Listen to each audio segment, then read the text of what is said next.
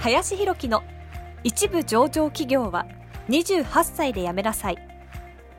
この番組では28歳で一部上場企業を辞め現在教育不動産事業を中心に2社の経営を行う林博樹がこれから起業独立フリーランスとして自由度の高い生き方を目指したいと考えている方向けに必要な知識マインドをお伝えしていきます。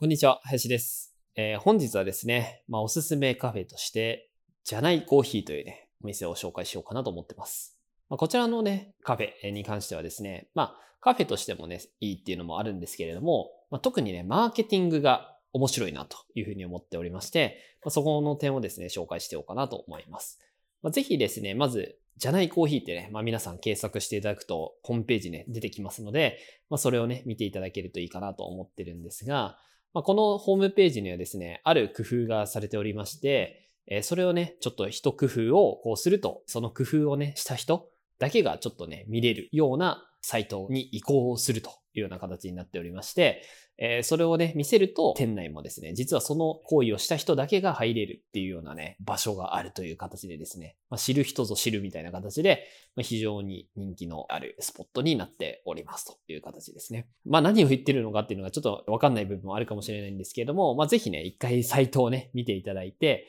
まあある謎がね、隠されておりますので、そのね、謎を皆さん解いていただけると、まあ、その面白さがね、わかるんじゃないかなと思いますし、まあ、これをやるとね、やっぱ一回は行ってみたいなっていうふうに、やっぱ、まあ思わされてしまうっていうのがあるので、あ、こういうね、マーケティングの仕方っていうのもね、あるなっていうのをすごく勉強になりました。なので、ぜひね、皆さん、まずサイトを、え見ていただきつつ、まあ、実際にね、行ってみていただけるといいんじゃないかなと思います。はい。ということで、本日は、えーおすすめカフェとして、じゃないコーヒー、かっこエビスを紹介させていただきました。ありがとうございました。本日の番組はいかがでしたでしょうか？この番組では林博樹への質問を受け付けております。ご質問はツイッターにて林博樹とローマ字で検索していただき